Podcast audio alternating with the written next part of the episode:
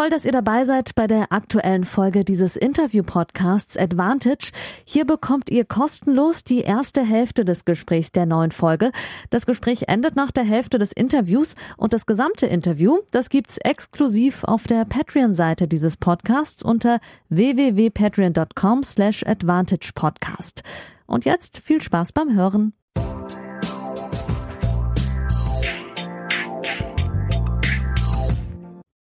Hallo liebe Advantage-HörerInnen und vor allem liebe Patreons zu Folge 96. Wir bleiben im Rhythmus. Seit sieben Wochen gibt es jede Woche eine Folge, beziehungsweise auch schon Sonderfolgen. Ihr wisst das, ich war auf Turnierreise. Erst beim Billie Jean King Cup in Stuttgart und dann noch einen Tag auch beim Porsche Grand Prix in Stuttgart. Leider nicht länger, weil dieses Jahr alles ja ein bisschen anders ist. Das weiß auch mein Gast. Die beiden Turniere in Stuttgart und die BMW Open bei den Herren in München waren zeitgleich. Das wisst ihr über die sozialen Medien und durch die Podcasts. Da war ich dann die ganze Woche und habe unter anderem für die FAZ ähm, und über Ten für Tennis Majors was Neues äh, berichtet über das Turnier.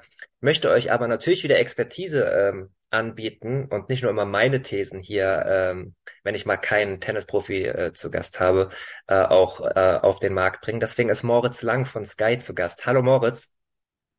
Grüß dich, Yannick, und natürlich Grüße an alle Hörerinnen, an alle Hörer.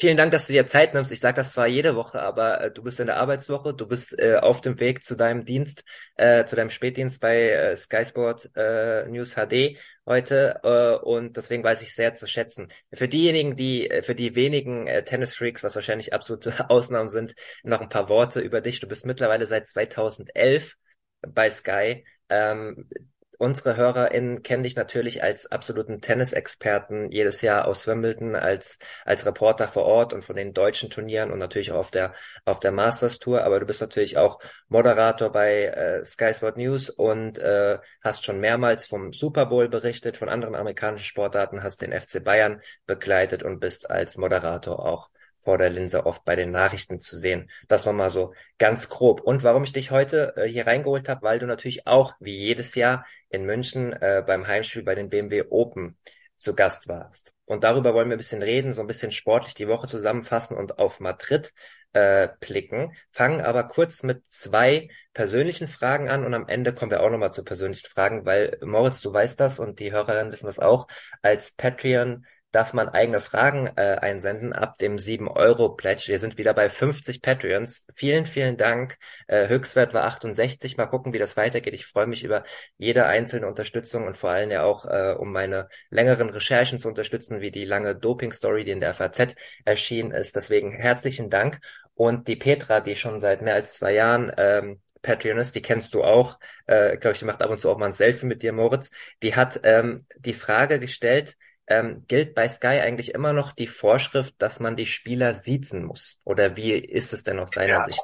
Ähm, es gilt schon, ja. Äh, wir siezen, wobei wir nehmen dieses, oh, heißt das Hamburger Du, Yannick, weißt du das ganz sicher? Also sprich, wir sprechen den Vornamen an und sagen dann trotzdem Sie. Bei Sascha Zverev wäre das ähm, Alexander. Sie haben nach dem Ausscheiden in Monte Carlo äh, sich über Medvedev beschwert. Punkt, Punkt, Punkt, Punkt, Punkt. Also ich sage den Vornamen, spreche ihn dann aber trotzdem mit Sie an. Diese Vorschrift gibt's immer noch. Ähm, hier und da fällt es mir wahnsinnig schwer. Lustigerweise ganz besonders bei Struffi, Jan-Lennart Struffi. Ich weiß gar nicht warum, aber vielleicht, weil ich den auch schon sehr lange kenne, weil, weil wir uns wirklich immer auch abseits des Courts sehr gut verstehen. Und das macht es nicht unbedingt einfacher. Aber ja, die Vorschrift, die gibt's immer noch bei Sky. Ja, sie hatte auch noch dazu geschrieben, in Klammer, sie findet das dann auch ein bisschen komisch, weil sie ja auch weiß, dass du die, die Spielerinnen kennst oder so und sie ja auch eigentlich geduzt werden wollen. Aber ich meine, so journalistische Distanz macht sich ja nicht immer nur über, über sie bemerkbar. Ne? Es ist, du hast ja schon aus deiner Antwort so ein bisschen herausgearbeitet, es ist ein bisschen schwer. Das stimmt, richtig. Ähm, ach du, viele Vor- und Nachteile. Nachteil habe ich, glaube ich, gerade angesprochen, hast du auch schon gesagt, ähm, dass man nicht so leicht ins Gespräch kommt. Ähm, das fällt mit dem Sie wirklich schwerer, ist so. Aber der Vorteil ist, die Distanz, auch wenn man sie anders halten kann, Janik, finde ich, ähm, hilft's nochmal. Bei den ganz brisanten Themen ist ein Sie ähm, noch leichter auf eine Art. Und deswegen, ich habe mich damit arrangiert, habe mich manchmal darüber geärgert, aber das ist schon lange her. Inzwischen ähm, weiß ich damit umzugehen und vor allem die Spielerinnen und Spieler wissen es ja auch. Also meist sage ich sogar nochmal äh, vor dem Interview so kurz, ey, du weißt ja, da sage ich dann du, ich werde äh, dich gleich siezen, aber kennst du ja schon, äh, let's go. Mhm. Ja, du siehst es ja auch bei mir bei Pressekonferenzen. Ich sieze manchmal, manchmal duze ich, manchmal duze, also sage ich auch du, sie. Äh, und im persönlichen Gespräch ist man manchmal bei, bei du, wenn man sie schon lange kennt. Wichtig ist, dass man trotzdem irgendwie also ich habe das Gefühl, dass die meisten, die allermeisten Spieler, mit denen man regelmäßig zu tun hat, irgendwie schon das auch einschätzen können, diese, dass man trotzdem professionell ist auch wenn man da irgendwie näher dran ist. Aber es ist, es ist nicht nur in der Aussprache ist es schwierig, sondern ja dann wirklich auch, wenn man als Fachreporter über Jahre immer wieder dieselben Persönlichkeiten begleitet. Das, da lerne ich auch immer noch äh, monatlich oder jährlich dazu. Das ist wahrscheinlich bei dir genauso. Absolut, absolut. Ja. Ähm, dann noch eine weitere Frage, die daran anknüpft, ob man, also wir dann bei Unabhängigkeit und wie nah man dran ist, aber ob du auch einen aktuellen Lieblingsspieler hast. äh, ja, der hat äh, heute gespielt. Ich habe ihm beim zweiten Satz zugeschaut. Äh, ja, also ganz kurz vorne weggeschoben. Ich habe viele Lieblingsspieler. Mir machen viele Spieler Spaß zuzuschauen. Ich habe nicht einen Lieblingsspieler, den ich ganz besonders verfolge. Wenn ich einen nennen müsste, einen aktuell, ist es sicher Dominik Thiem ähm, weil ich äh, das, das Gesamtpaket. Also A ist er sehr, ist er persönlich sehr nett, immer wahnsinnig freundlich. Einer der wenigen Spieler, der immer vor dem Interview auch fragt, wie es denn dem Gegenüber geht, wie es in meinem Fall sogar meiner Familie geht, etc. Und das schätze ich sehr an ihm. Ja. Aber B äh, ist vor allem diese Geschichte natürlich auch derart spannend zurzeit. Äh, ich habe mich ausführlicher bei dem BMW Open mit ihm unterhalten über seine Comeback-Geschichte und äh, man stelle sich vor, noch vor drei Jahren ist er zu jedem Sandplatzturnier gefahren, mit dem festen Glauben daran zu gewinnen und dieses Sandplatzturnier für sich zu entscheiden.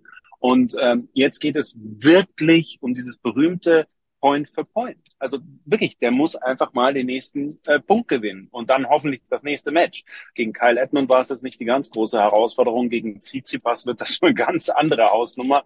Und ich finde, finde das so spannend äh, zu beobachten und ihn dazu äh, dabei zu begleiten, das zu sehen und nochmal vor allem, weil er so ein sympathischer Typ ist. Ansonsten gibt's viele Spieler, denen ich gerne zuschaue. Ich, ich, ich mache keinen Hehl draus, dass ich Medvedev immer sehr unterhaltsam finde, äh, weil er halt jetzt mal sehr lax formuliert auch einen Nagel im Kopf hat hier und da, das ist unterhaltsam, das macht Spaß, sowas will ich sehen. ähm, und äh, auch ein Rune hat mir jetzt wieder Spaß gemacht. Die, diese Power, die der rüberbringt, diesen Willen, den der zeigt, hat, das, ja, unterhält mich ganz einfach und da habe ich großen Spaß dran. Und so kann ich, glaube ich, sehr viele Spielerinnen und Spieler aufzählen. Perfekt, dann steigen wir auch direkt schon auch ins Sportliche ein. Du hast ja schon viele, viele Ansätze jetzt in deiner Antwort drin gehabt. Äh, fangen wir nochmal mit, mit, mit Dominik Team an. Ich habe für die FAZ äh, mit, mit Benny Ibrahim Sadeh äh, sprechen können, äh, 10, 15 Minuten, ähm, der ja auch sehr selbstbewusst und bestimmt auftritt, zumindestens in der Kommunikation immer mit mir und auch äh, so einen Satz rausgehauen hat, wie wir, wir möchten schon, dass, dass ähm, Dominik in Paris wieder sein bestes Tennis spielt. Ähm, das habe ich nicht weiter nachgehakt, weil wir nicht so lange Zeit hatten. Du Du hattest mir in äh, München gesagt, dass du genau da auch nochmal nachgehakt hast und dass er da nochmal eine, eine andere Antwort gegeben hat. Magst du dazu mal was sagen? Ja, also wir beide sind ja äh, sehr überrascht worden von der Antwort. Ähm, er hat mir auch gesagt, äh, zu den French Open will er wieder den besten Dominik Team sehen. Und dann habe ich halt mit großen Augen geguckt und habe gesagt, naja, äh, der beste Dominik Thiem, dann ist er ja Mitfavorit auf die French Open. Weil wir erinnern uns, in seiner ja. besten Zeit hat er Finale gespielt und hat genau. immer auch um den Titel mitgespielt. Und eben diese Nachfrage habe ich gestellt, ja, ist er dann äh, ernsthaft, der soll dann Mitfavorit sein? Und da hat äh, Benny Bremser den nochmal so ein bisschen, naja, korrigiert wäre falsch. Mir ist erklärt, was er meint. Also das beste Tennis heißt, er kann wieder alle seine Schläge zu 100 Prozent abrufen. Wir sehen die Rückhand bei 100 Prozent, wir sehen die Vorhand bei 100 Prozent, den Slice, den Stopp, den was auch immer. Das bedeutet aber noch nicht zwangsläufig, dass er all diese Schläge genau perfekt auch aneinanderreihen kann und äh, ohne Aussetzer spielt. Als Beispiel bei dem BMW Open haben wir immer wieder gesehen, auf einmal ist sein Spiel zusammengebrochen für drei, vier, fünf Minuten und dann geht ein Aufschlagspiel natürlich auch mal schnell weg. Und ähm, was Benny damit meint, äh, erstmal geht es darum, alle Schläge zu sehen. Die müssen bei 100 Prozent sein. Und das ist der beste Dominik-Team oder die besten Dominik-Team-Schläge. Äh, aber das heißt noch nicht zwangsläufig, dass er dann damit auch alle schlägt, äh, weil dann kommen noch Aussetzer dazu, da kommen andere Geschichten dazu, kommt natürlich auch immer eine Auslosung dazu. Wenn man da Pech hat, dann kann es schon in der ersten Runde direkt ein großes Los sein. Man mhm. stelle sich vor, Dominik Team kann alle seine Schläge spielen und bekommt tatsächlich wie früher in jeder Runde den nächststärkeren Gegner. Hm, aber da er nicht mehr gesetzt ist, ist es halt, äh, könnte es schon sein, dass er in Runde zwei oder noch früher auf, äh, mal als Beispiel, Novak Djokovic, der als absoluter Turnierfavorit nach Holland rausreisen wird, glaube ich zumindest, ähm, kann er auf ihn treffen. Naja, und dann reichen 100 Prozent seiner Schläge auch noch nicht ganz, äh, weil dann müsste auch 100 Prozent des Restes dazukommen. 100 Prozent Selbstvertrauen ähm, 100% Wille etc. pp. Und ich glaube, das sind diese Puzzleteile, die quasi nach und nach erst zusammengefügt werden sollen äh, und dann darauf wollen sie dann aufbauen. Wichtige Antwort nochmal von dir, um das auch aufzubröseln. Wer meinen Artikel lesen will, google einfach mal FAZ Team Yannick Schneider. So viele Artikel über Team für die FAZ habe ich noch nicht geschrieben. Ähm, äh, ich habe auch zwei Einheiten komplett verfolgt, also mich wirklich 60 Minuten mal dahingesetzt und ähm, daran anknüpfen, was du gesagt hast, finde ich es trotzdem auch noch ambitioniert. Ich meine, Paris ist nur noch ein Monat hin. 28. Mai geht's, glaube ich, los sonntags. Ähm, vor allem die Rückhand hat im Training noch Probleme gemacht. Also ich war überrascht auch, da hätte auch wirklich ein Juniorspieler mit äh, Ibrahim Sadeh stehen können. Es ging wirklich um die Basics, um technische Sachen, ums Aufrücken zum Netz, äh, dem Ball folgen und so.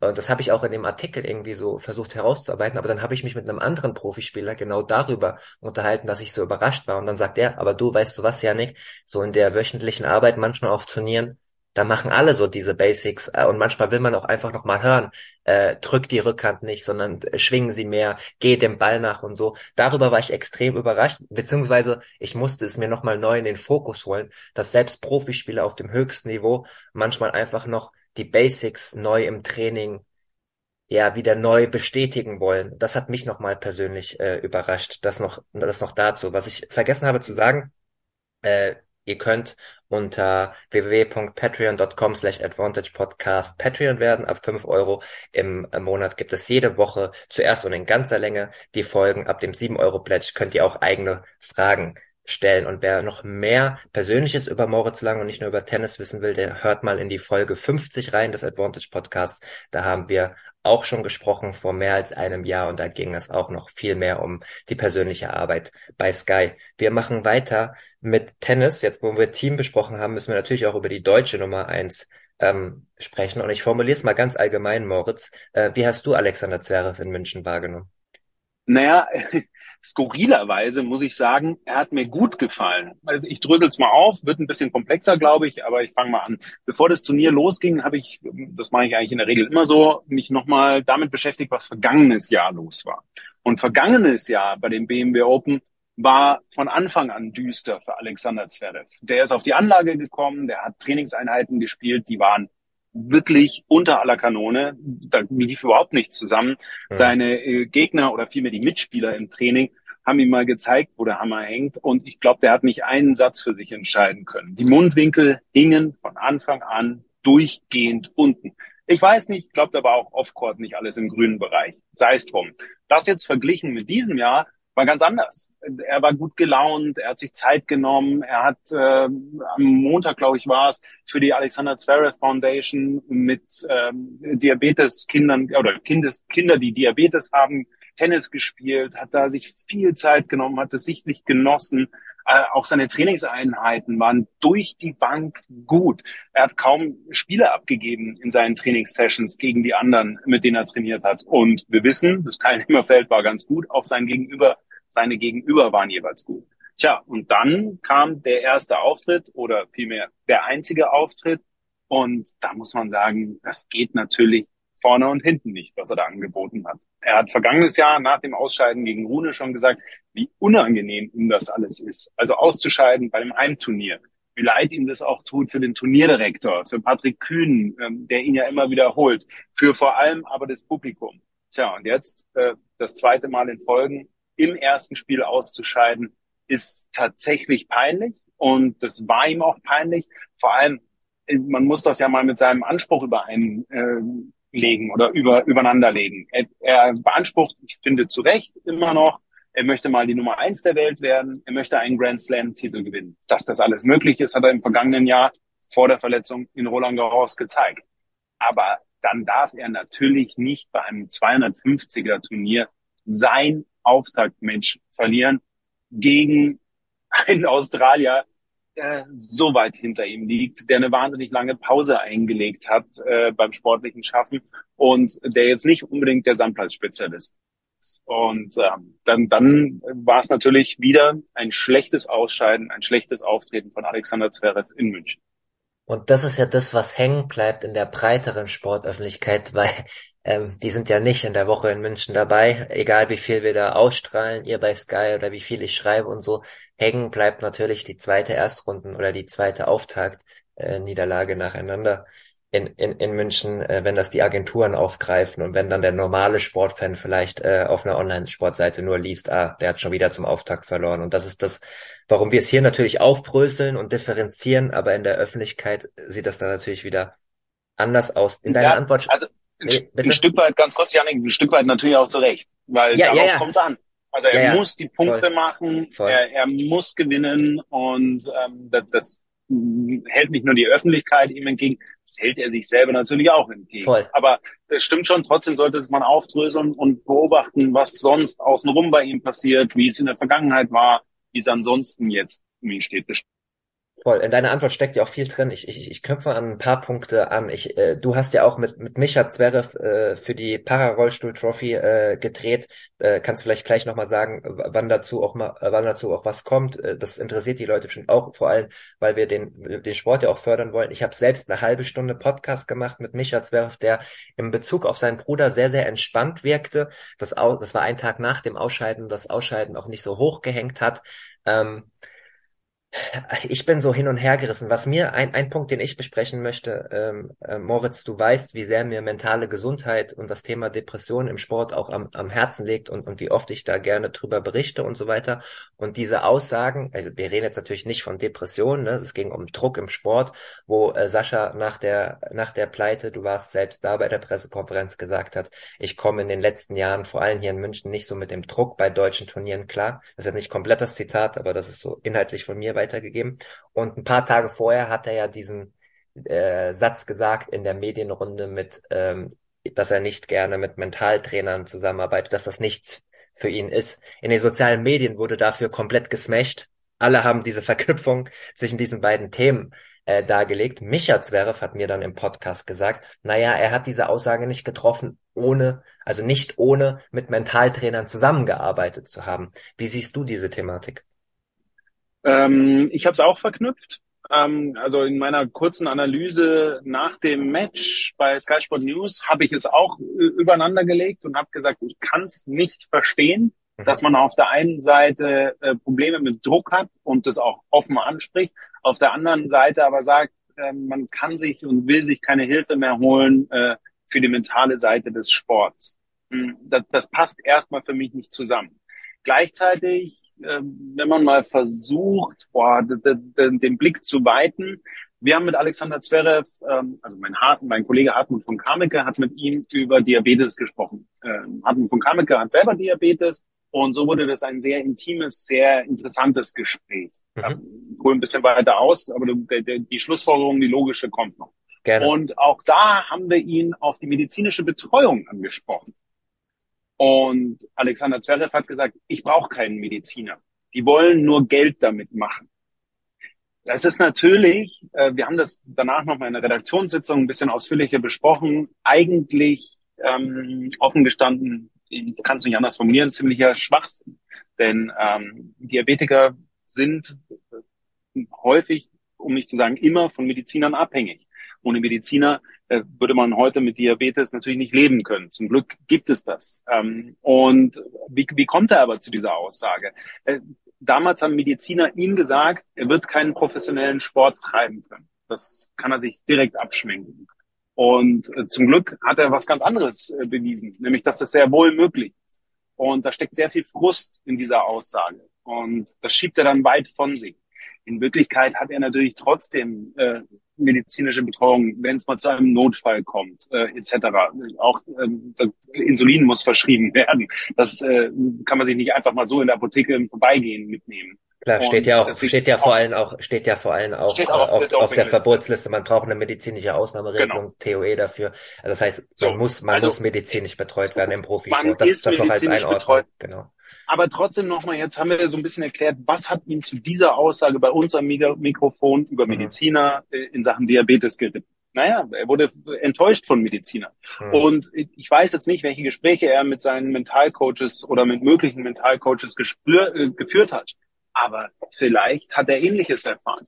Vielleicht wurde ihm tatsächlich nicht weitergeholfen, sondern ähm, er hat es erstmal als Blockade erlebt. Hm. Ähm, übrigens, also heißt übrigens nicht, dass man manchmal eine Blockade auch erstmal sehen muss und erarbeiten muss äh, mit einem Mentaltrainer, um sie dann hoffentlich später einzureißen. Wer weiß, vielleicht ist er gar nicht so weit gekommen. Aber äh, das sind jetzt alles Mutmaßungen, ja. Ich überlege trotzdem, wie kommt er dazu, äh, das so weit von sich zu schieben? Äh, kann ich nicht wirklich nachvollziehen, ähm, vor allem in dir, dieser Vehemenz. Aber so, so ist es. Das ist mal ein möglicher Ansatz, was ihn dazu gebracht haben kann, zu sagen, für mich ist es nichts. Ähm, ausprobiert hat er Das hat dir, Misha, auch bestätigt. Und wenn es für ihn nichts ist und wenn er es hoffentlich anders hinbekommt, auch gut. Ähm, trotzdem, meine Meinung bleibt, äh, um mit Druck besser umgehen zu können, auch vor heimischem Publikum, kann, äh, können einem andere Personen helfen, wie zum Beispiel äh, Mentaltrainer. Voll. Micha hat auch bestätigt, dass der Leistungssportler immer in so Phasen leben, weil ich, äh, um da jetzt auch noch mal noch ein bisschen mehr einzusteigen, weil es gerade auch so interessant ist, ähm, du begleitest diesen Sportler schon extrem lange. Ich, ich habe das Privileg, dass meine erste Saison als Journalist, wo ich über Profitennis berichten konnte, 2016 und 2017 dann komplett war, also wo er praktisch steil nach oben gegangen ist. Äh, und wenn du überlegst, auch wie er dann als 19-Jähriger äh, das Masters in Rom gewinnt, ich habe ich hab mir auch nochmal alte Texte von mir durchgelesen, auch, auch aus meiner Zeit vom Tennismagazin. Und ich habe ihn immer als Teenager beschrieben, als jemand, der ja manchmal ein bisschen cocky ist, aber auf dem Platz in den entscheidenden Momenten eigentlich immer noch einen Gang hochschalten kann, das auch geliebt hat, diese engen Momente. Und äh, man kann ja auch kein mental schwacher Spieler sein, wenn man ähm, so und so viel ATP-Titel, ich glaube 19 sind ich habe ich hab's jetzt gerade nicht, will keine falsche Zahl sagen, ich habe es mir nicht rausgeschrieben, Olympiasieger ist etc., pp, Grand Slam-Finals, äh, so und so viel Halbfinals, äh, wenn man da Schwächen überkommen hat und so. Aber ich finde, ähm, und wenn man das jetzt auch mal mit dem jungen Holger Rune, den ich so ähnlich finde, wie Sascha so um die Zeit, wo er das Masters in Rom gewonnen hat damals, dann ist das heute ein auf dem Platz unsichererer Mensch als damals mit dem Selbstbewusstsein, was er damals hatte, als es nur berghoch ging. Mit all den mhm. Schwächen, mhm. mit all den Tiefen, mit all den Rückschlägen, mit all den, ich nenne es ja immer Off-Court-Baustellen, die er hatte in den letzten fünf Jahren, ich finde, der Startpunkt war damals der große öffentlich ausgetragene Streit mit Patrizio Apai. Ich, ab da, ab dem Zeitpunkt gingen auch die, die Aufschlagprobleme los beim zweiten Aufschlag, die dann extremer waren und wieder weniger. Denken. Ja, aber das war so der, der Startzeitpunkt. Damals war ich noch beim Tennismagazin und habe wirklich extrem die Lupe auf Sascha gehabt. Ähm, und heute ist er mit jetzt 26 gerade geworden, letzte Woche, äh, herzlichen Glückwunsch nachträglich, ähm, er als äh, eigentlich mit 20er, der kein Teenager ist, der sich auch menschlich weiterentwickelt hat, was ich auch auf Medienterminen wahrnehme, schafft er diese Transition aber nicht auf dem Platz. Oder äh, natürlich jetzt, ne, also bitte versteht mich nicht falsch, er kommt aus der langen Verletzung, das muss man alles berücksichtigen und so weiter, aber nur der mentale Aspekt, finde ich, da ist er manchmal ein verunsicherter, verunsicherter junger Mann noch. Das trägt er dann auch manchmal nach Niederlagen nach außen hin. Nach Siegen ist er dafür umso bewusster, manchmal auch umso selbstbewusster und manchmal auch immer noch ein bisschen cocky und so. Das ist ja auch okay, das ist ja auch cool. Äh, man, wir wollen Charaktere, wir wollen Persönlichkeiten.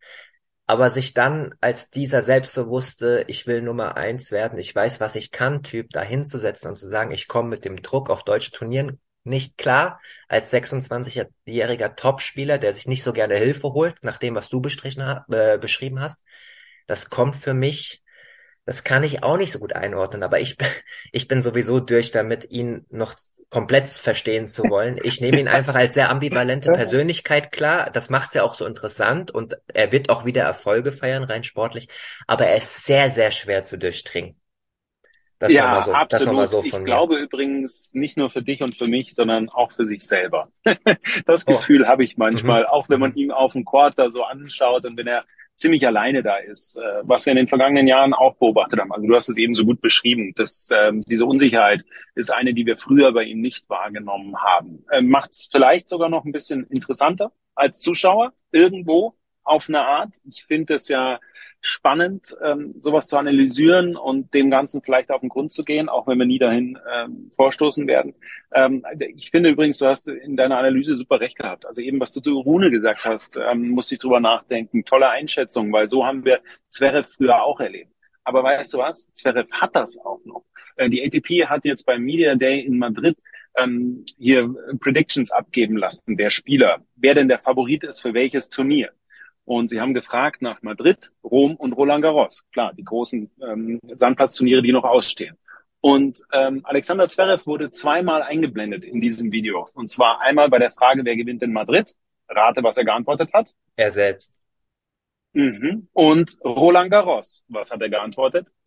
Also ich wollte nur sagen, ich habe es noch nicht gesehen, aber ich sage auch, ja. er, sel er selbst.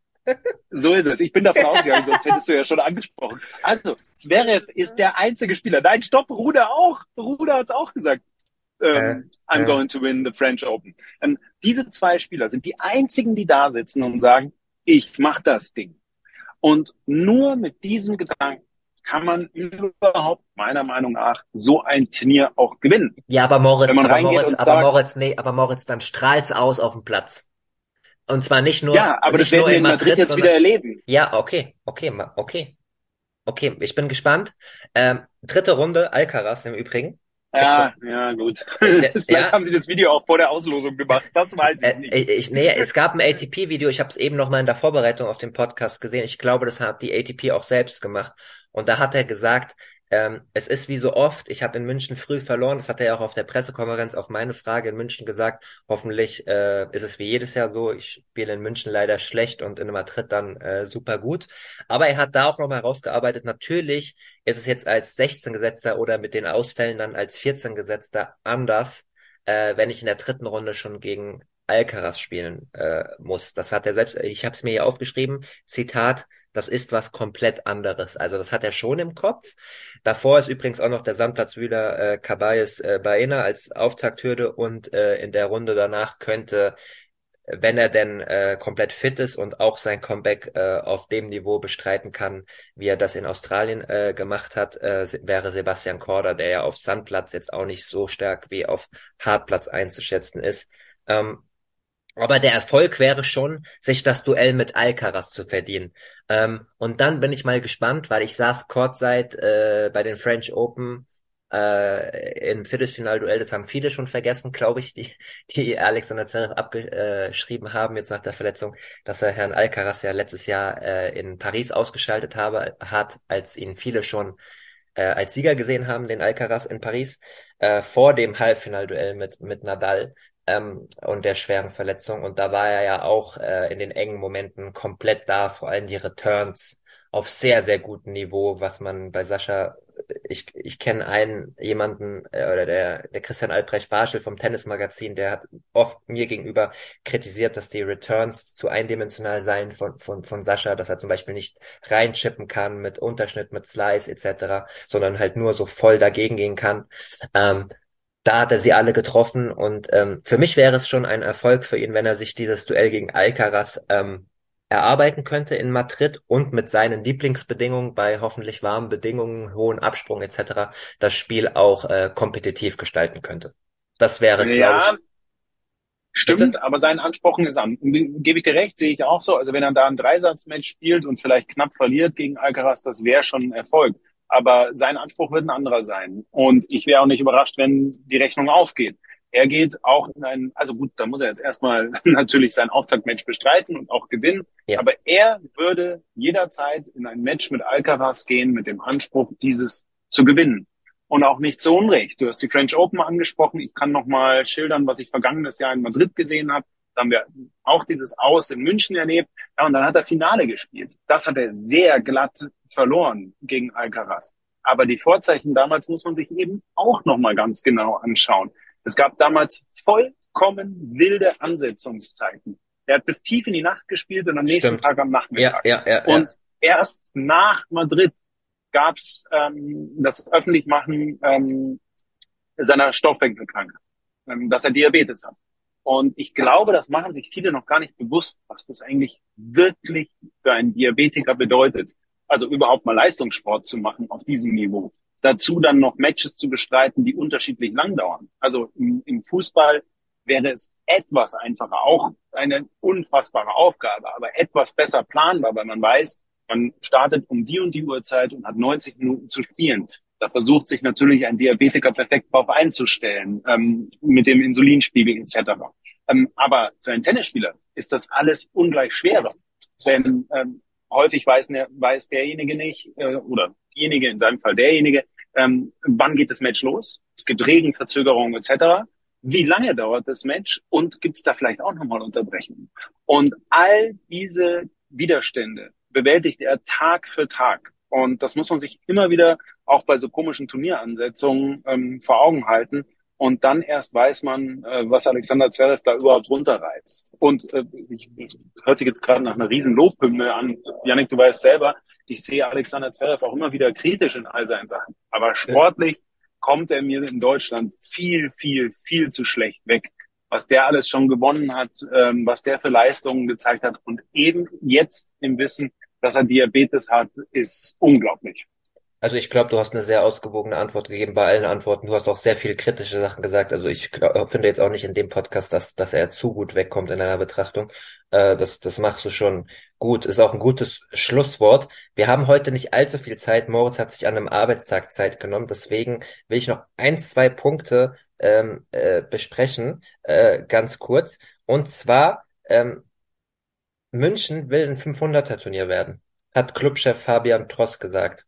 Ähm, du bist noch viel länger in München unterwegs äh, bei den Turnieren als ich. Ich habe jetzt nur die letzten Jahre, wo es immer professioneller und besser wurde, erlebt. Äh, traust du das dem Turnier zu? Ja. Ähm, wenn es irgendwo klappen kann, äh, ein Turnier zu vergrößern, zu verbessern, aufzustocken, dann glaube ich in München. Was bringt mich zu der Annahme? Ähm, Veranstalter haben in den vergangenen Jahren äh, alles richtig gemacht. Die standen auch mal kurz vor dem Aus. Äh, es gab Insolvenzanträge etc., äh, weil da viel Misswirtschaft getrieben wurde. Aber inzwischen steht dieses Turnier mehr als auf soliden Beinen. Äh, ich habe das Gefühl, gut, ich sag mal vorneweg übrigens auch dazu, ich bin großer ähm, Fan des Turniers. Ich mag es einfach, die Atmosphäre gefällt mir, das Clubhaus, dass es eben noch familiär zugeht etc. ist einfach genau meins. Nichtsdestotrotz ähm, glaube ich, dass es auch eine realistische Betrachtung ist, äh, das anzuschauen. München hat die Voraussetzung, also klar, sie müssen noch was aufstocken, sie müssen noch was verändern, der Court muss größer werden, etc. Vielleicht müssen sie sogar an der Infrastruktur außenrum bauen, soll äh, heißen, vielleicht muss man über Parkplätze äh, reden, wo können da mehr hingehen, all sowas, solche Details. Aber per se habe ich das Gefühl, wenn die sich was vornehmen, dann können sie das umsetzen. Und ähm, das haben wir auch gehört äh, bei der Rede on Court. Der Ministerpräsident war ja zugegen, ich ein bisschen schräg hier und da, aber sei es drum. Ähm, auch die bayerische Landesregierung hat ein Interesse daran. Auch ähm, der Oberbürgermeister ähm, war da am Tag zuvor und hat das bekräftigt. Und wenn man so ein Backing hat, das sind ja schon mal per se die besten Voraussetzungen für ein Turnier, die man sich wünschen kann. Also ich traue dem Turnier zu, ich würde es ihm wünschen und zuletzt, es würde auch Sinn ergeben. Es braucht zwei 500er vor den ähm, großen Turnieren auf Sand und bisher gibt's da nur Barcelona und ja. warum nicht ein zweites in München? Hm. Ich bin da keine Experte auf dem Gebiet, deswegen lasse ich deine Antwort da äh, so stehen. Nur eine ganz persönliche Einschätzung äh, von mir äh, bei all den positiven Sachen und Turnierdirektor Patrick Kühn äh, macht auch sehr vieles richtig. Ich gehe da in dieselbe Richtung wie dir, aber äh, wie du, aber es müssten einige Sachen natürlich äh, noch verbessert werden. Also da müsste Geld in die Hand genommen werden. Sei es jetzt natürlich das große Ziel, den Center Court zu vergrößern, aber es fängt schon an bei so einfachen Dingen wie sanitäre Anlagen, die erhöht werden müssten und so. Da finde ich, ist das Turnier schon ziemlich äh, an der Grenze, wenn man das in Relation zu den vielen tausend Zuschauern sieht. Aber das wissen die Verantwortlichen natürlich auch. Aber es, es, ja, finde, ich finde es schon ziemlich am Limit von den Zuschauerzahlen im, im Bezug auf ähm, Imbissstände, sanitäre Anlagen. Das VIP-Zelt ist ziemlich doch schon voll, äh, wenn man dann auch sieht, was da unten alles wie, eng zugeht und dass es da nur einen Toilettenraum geht und so. Solche Sachen, weißt du, also ganz weg vom Tennis und so. Absolut, 100 Prozent bei dir, das stimmt, ähm, das sagst du ganz richtig, aber da gibt's ja Auflagen dafür. Also ich kenne sie nicht en Detail, aber die ATP hat ganz klar vorgeschrieben, mhm. ähm, also für so und so viele Menschen braucht man dann so und so viel sanitäre Anlagen. Für so und so viele Menschen braucht man so und so viele Parkplätze. Der Center Court muss für ein 500er Turnier mindestens so und so groß sein. Ja, ja, ja. Und ähm, wenn die Münchner sich vornehmen, das meinte ich damit, diese Auflagen zu erfüllen, dann ähm, habe ich den Eindruck, das schaffen sie. Das ist so, das meinte ich, da, da wollte ich hin. Gar nicht, dass es, Stand jetzt ist es nicht genug für einen 500er. Absolut nicht. Ähm, aber wenn die sich vornehmen, da hinzukommen, habe ich das Gefühl, dann kann das klappen. Mhm. Moritz, äh, zum Abschluss noch eine äh, Patreon-Frage von Lukas, der auch schon ganz lange unterstützt. Ich weiß nicht, ob du die Frage beantworten kannst, darfst, sollst. Ich stelle sie einfach, wenn nicht, sagst du einfach keinen Kommentar. Äh, stimmt es, dass die WTA-Tourrechte ab 24 bei Sky sind? Wenn ja, gibt es schon konkrete Pläne, was übertragen wird? Ähm, also ich kann es nicht beantworten. Ich wünschte, ich könnte es. Ähm, ich höre von vielen Seiten, ja, das kommt so. Ähm, aber das sind teilweise Artikel, die, die ja, von einschlägigen Medien, die, die äh, das sonst woher erfahren haben. Ich kann mit ganz äh, hundertprozentiger Sicherheit sagen, sicher ist es nicht, äh, sonst hätten wir es schon kommuniziert. Ähm, aber ich höre es von allen Seiten, dass es so kommt. Und wenn es so kommt, kann ich aber auch leider nicht sagen, was übertragen werden würde. Also ist jetzt reine Spekulation, 100% Spekulation, aber natürlich, alleine wenn du dir jetzt Madrid anschaust, Janik, was da für tolle Matches sind, ähm, die parallel zu den äh, Herren-Matches laufen oder eben auch dazwischen, das könnte man ja perfekt zusammen ja, übertragen. Voll. Du, ich Und bin eh Verfechter. natürlich für alle Combined Events. Voll. Ich bin eh ein Verfechter der WTA-Tour. Du weißt ja auch, ich hatte auch das Privileg, äh, ich glaube, ich hatte elf oder zwölf Einsätze auch äh, von The Zone, die mir vertraut haben, obwohl ich ja äh, aus, aus schreibender Ebene komme, wo ich die WTA-Tour auch kommentieren äh, äh, konnte, hatte auch ein gutes Feedback und hatte das Gefühl, gerade besser zu werden und dann haben die die, die Rechte auch verloren. Ähm, ich will ja sowieso auch immer die WTA-Tour auch pushen. Gut, Moritz, danke, dass du die Frage zu den äh, TV-Rechten so gut es geht äh, beantwortet hast. ähm, wir werden ich habe mich bemüht wir werden das, wir werden das weiter äh, beobachten. Ist ja eine spannende Sache und ich bin froh, dass du dir nochmal eine Viertelstunde extra genommen hast. Das sage ich extra auch nochmal für die HörerInnen. Ist ja auch immer schön, Insights zu bekommen äh, an deinem Arbeitstag. Du bist kurz in die Sonne gegangen und äh, hast nochmal 15 Minuten, weil wenn wir schon auch über die WTA-Tourrechte reden, möchte ich auch ausgewogenerweise auch über die Damen-Tour reden. Wir haben heute eine positive Nachricht zu vermelden. Wir nehmen auf am Donnerstag Nachmittag und am Mittag bereits hat Jule Niemeyer gewonnen, ihr zweites Match bereits in Madrid gegen niemand Geringeres als Petra Kvitova, die ja auch gute Ergebnisse hatte zuletzt. Sieben Satzbälle hat sie gebraucht äh, im ersten Satz, Tiebreak, ganz, ganz knapp. Die hat ähm, äh, Kvitova teilweise mit krassen Winnern, so wie man das kennt, abgewehrt. Und der zweite Satz war der Widerstand dann ein bisschen gebrochen, 6-1. Und ähm, es ist ein Aufwärtstrend, der ein bisschen erklärbar ist. Ich, hab, ich hatte ja anfangs erklärt, dass ich in Stuttgart war beim äh, Billie Jean King Cup, dem Nachfolger des Fed Cups. Und äh, dort mit ihr gesprochen, aber auch äh, per Telefon, weil er erst ab Sonntags da war, mit ähm, Christopher Kaas. Und die waren beide positiv, dass dieser lange Trip in Nordamerika, acht Wochen, wo sie zwar fast nichts gewonnen hat, aber sie sehr viele Extra-Einheiten ein, äh, äh, gemacht haben und sich unabhängig vom Ergebnis auf das Training fokussiert haben, dass der jetzt bald Früchte trägt. Und nach äh, dem nach der alles anderen als leichten Auslosung in Stuttgart äh, scheint das jetzt äh, erste Früchte zu tragen. Ähm, sehr wichtig auch fürs deutsche Tennis aus meiner Sicht. Wie siehst du das? Absolut. Also mh, hm, Jule Niemeyer hat äh, jetzt mal heftig formuliert, vielleicht auch ein bisschen übertrieben, aber aus dem Nichts im vergangenen Jahr in Wimbledon gezeigt, wozu sie imstande ist. Mm, und ich glaube, oder ich kann mir vorstellen, dass die Last auf ihren Schultern dann durchaus vorhanden war, weil dann viel auf sie projiziert wurde. Und umso schöner, dass du jetzt auch erzählst, dass sie abseits der Ergebnisse ähm, das Training für sich genutzt haben, also als Team, jetzt rede ich von Christopher Kaas und von ihr, und einfach sagen, der Weg wird aufgehen und sie glauben an sich oder noch viel wichtiger natürlich, sie glaubt an sich. Und das völlig zu Recht, das hat sie gezeigt. Und auf Rasen kann sie das sicher noch besser zeigen. Ich glaube, der Untergrund kommt ihr noch besser entgegen. Und ähm, ich habe gerade noch mal kurz überlegt, ich wollte eben sagen, naja, die hat ja auch viele Punkte zu verteidigen. Hat nee, sie ja gar nicht. Nee. Es gab ja im vergangenen Jahr keine Punkte. Aber Moritz, da nochmal ganz kurz, da, da krete ich gerade mal rein, weil als ich den Text geschrieben habe äh, für die FAZ äh, in Stuttgart, habe ich das vor dem Gespräch mit, mit Kasi auch nachgeguckt. Und das Krasse ist, sie hat ja nichts gewonnen äh, seit Australien, oder beziehungsweise in Australien hat sie ja das super Spiel gemacht gegen äh, gegen Swiatek, aber natürlich verloren. Ähm, aber sie hat rankingtechnisch fast nichts verloren. Weil letztes Jahr Na, hat auf, sie... ich dachte an Wimbledon. Ich dachte ja, das, an Wimbledon, das auch, da gab das ja auch, keine Punkte. Aber, das auch. Aber jetzt auch im ersten Halbjahr hatte sie kaum was zu verteidigen. Deswegen ist es eigentlich gar nichts passiert. Genau. Und ganz im Gegenteil, ähm, sie kann das jetzt super für sich nutzen. Also mhm. jetzt mal, äh, mal sehen, was in Madrid und mal sehen, was noch auf Sand passiert. Aber vor allem, wenn es dann das habe ich natürlich immer im Blick, weil da berichten wir ausführlich über die Frauen, was dann ja. auf Rasen, was in Wimbledon passiert. Ja, da bin ich schon sehr gespannt und da traue ich ihr wieder viel zu und wieder einen ähm, langen Marsch. Und dann könnte es den Boost geben, äh, erst recht, also den man dann auch ablesen kann in der möglichen Weltrangliste, äh, den, den sie einfach noch braucht, um noch mehr Selbstbewusstsein zu haben. Wobei, ehrlich gesagt, das nehme ich bei ihr schon wahr. Und äh, das tut gut zu sehen. Umso schöner natürlich jetzt äh, schon so ein Ergebnis hier äh, in Madrid. Hm. Wirst du eigentlich, ist das schon fix, wirst du wieder als Reporter in Wimbledon sein?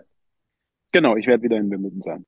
Gut, dann sehen wir uns da, das ist gut. Wir werden das natürlich auch mit, mit Julian Niemeyer beobachten. Es ist ja eh eine äh, komplizierte Zeit. Nastasia Schunk ist bereits seit Herbst verletzt an der Schulter, hatte sich letztens in der Rheinpfalz mal geäußert zum ersten Mal, da, mit ein paar Details, dass sie sich im Fitnessstudio äh, bei einer Übung äh, verletzt hat und ähm, dass danach äh, operiert werden musste und ähm, Benny Ibrahim Sadeh, die ja auch zusammenarbeiten, so wie äh, Noah Noma Akuko auch, zwei der Top-Talente, ähm, hat erzählt, dass sie erst im Juni, vielleicht sogar auch erst im Juli wieder auf Turniere einsteigen will und deswegen lastet das ja alles auf Jule Niemeyer, ne? So, Noah braucht noch ein bisschen, Eva Liss braucht auch noch ein bisschen, ich halte sehr viel von ihr, aber ich weiß nicht, ob die Schlaghärte, vielleicht wird mir das in ein paar Jahren um die Ohren äh, gehauen werden, aber ob die Schlaghärte ausreicht für Top 60, Top 70 Tennis.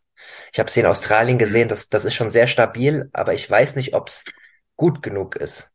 Aber das mhm. ist auch das ist auch ein Longshot. Was ich eigentlich sagen wollte, ist, dass die ganze Aufmerksamkeit äh, der nächsten Generation halt auf der ältesten von diesen Mädels liegt und ähm, da, damit muss man ja auch erstmal umgehen können. Das, das haben auch beide bestätigt, dass es für sie auch nicht einfach ist.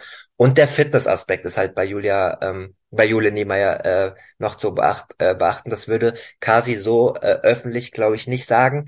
Aber ähm, die machen sehr, sehr viel aber, äh, und das ist, gilt ja für Männer wie für Frauen auch, ähm, es, es ist total unterschiedlich, was dem Körper gut tut und was, äh, was Körpern gut tut und was halt nicht gut tut. Und das ist ja auch ein langer Prozess, äh, wo man noch sehr viel machen kann. Und ich glaube auch da, dass da viel gemacht wurde in dem Nordamerika-Trip. Physio war dabei, die Frau vom Physio war dabei, die ehemalige Profitänzerin ist auch und die machen da auch viel Yoga und so weiter. Also ich glaube, dass man sich in, in dieser Area noch so viel verbessern kann, dass es eigentlich nur nach oben gehen kann, wenn sie Spiel und Kopf dazu äh, zusammen behält, weil die Schlaghärte, und sind wir wieder bei dem Thema, ist bei Jule Niemeyer schon sehr, sehr ausgeprägt. Das zumindest sehe seh ich so. Ja, und auch das Smart Play, glaube ich. Also da ist wirklich alles drin. Ähm, ich finde, ihr Selbstbewusstsein ist schon groß. Also ich habe sie nicht mehr ganz so viel verfolgt, weil wir eben natürlich die ATP ja, übertragen ja, und da klar. schauen wir vor allem drauf. Damit muss ich mich beschäftigen. Aber trotzdem habe ich immer noch Erinnerungen an äh, Wimbledon, auch im vergangenen Jahr, wo ich mich erinnert habe, die ist da rausgegangen, auf Court 1 war es, ähm, als ich sie das erste Mal gesehen habe. Und ähm, die hat den Platz für sich ähm, komplett beansprucht, im besten Sinne. Also die ist mit einem guten Selbstbewusstsein rausgegangen. Ja. Entschuldigung. Und es sah nicht zu groß für sie aus. Das, Entschuldige bitte. Das gibt's ja manchmal, dass sich Spieler überrumpeln lassen von so einem Chord, wo sie vorher vielleicht noch nicht waren, von der Größe, Atmosphäre etc. pp. Und das habe ich bei ihr nicht wahrgenommen. Und das hat mich gefreut und deswegen sehe ich bei ihr so viele positive Vorzeichen. Mhm. Es könnte auch eine Spielerin werden langfristig, die gar nicht so konstant übers Jahr hinaus bei jedem Turnier krass performen muss, aber ich glaube, die bei diesen großen Occasions äh, regelmäßig gute Leistungen bringen kann. Das, was du jetzt gesagt hast, war in Wimbledon so. In New York hat sie auch gegen Swiatek gespielt auf dem großen äh, Platz. Äh, in Australien schon wieder. Und jedes Mal vorher, ich hatte ja das Privileg, äh, bei den Slams da sein zu können und äh, in den Pressekonferenzen vorher und nachher hat sie das total wertgeschätzt. Genau das, was du gesagt hast. Also sie, sie möchte auf diesen Plätzen spielen, sie möchte voll gefordert werden und sie möchte das aufsaugen und sie geht da nicht ein.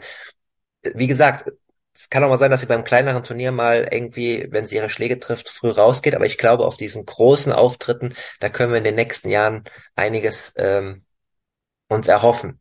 Da bin, da, da bin ich relativ selbstbewusst auch glaube ich. Das, das, das wird gut. Was die anderen Mädels angeht, weiß ich nicht. Äh, da brauchen wir noch Zeit und Geduld.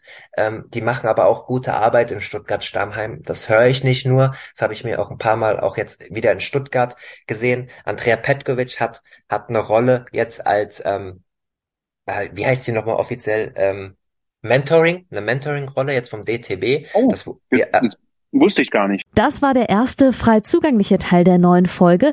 Die zweite Hälfte hört ihr exklusiv auf der Patreon-Seite www.patreon.com slash advantage podcast.